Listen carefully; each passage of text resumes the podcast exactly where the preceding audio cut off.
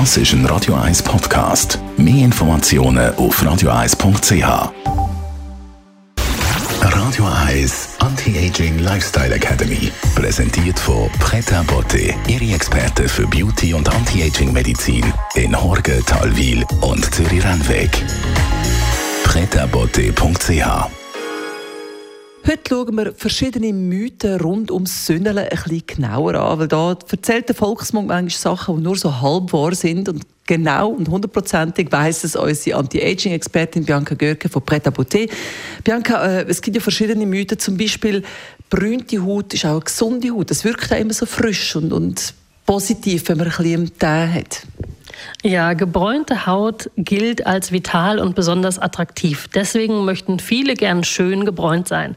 Tatsächlich ist jedoch die Bräunung eine Abwehrreaktion der Haut gegen die schädigenden UV-Strahlen. Jede Bräune, ob natürlich oder durch Solarium, zeigt an, dass die Haut verletzt wurde. Eine gesunde Bräune gibt es also leider nicht. Was sicher ungesund ist, ist ein Sonnenbrand. Und da höre ich immer viele Leute sagen, ja, das wird morgen wieder braun. Ist es das so, dass man schneller braun wird, wenn die Haut zuerst mal ein bisschen verbrutzelt ist?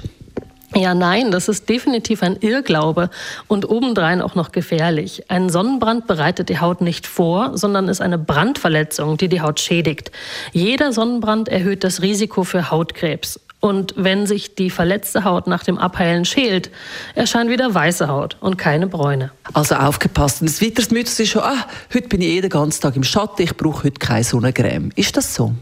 Nein, also da, wo Sonnenlicht ist, da sind auch UV-Strahlen.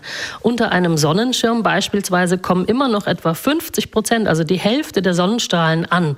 Besondere Vorsicht muss man natürlich am Strand walten lassen. Sand und Wasser reflektieren das Licht und verstärken sogar die UV-Belastung. Und auch im Schatten eines Baumes kann man einen Sonnenbrand bekommen. Also nichts dazu, Sonnencreme, die gehört einfach immer dazu im Sommer. Was wir als Kind gemacht haben, da erinnere ich mich, vor 20, 30 Jahren, haben wir Milchfett eingerieben und ganz beliebt war auch Kokosöl anstelle von Sonnencreme. Funktioniert das auch heute noch? Ja, das liebe Kokosöl.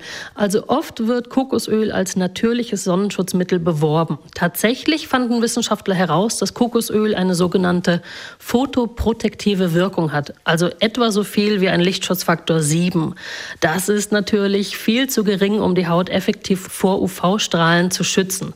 Daher bitte nicht. Stattdessen lieber einen Lichtschutzfaktor mit UVA und UVB-Filtern benutzen. Radio 1 Anti-Aging Lifestyle Academy.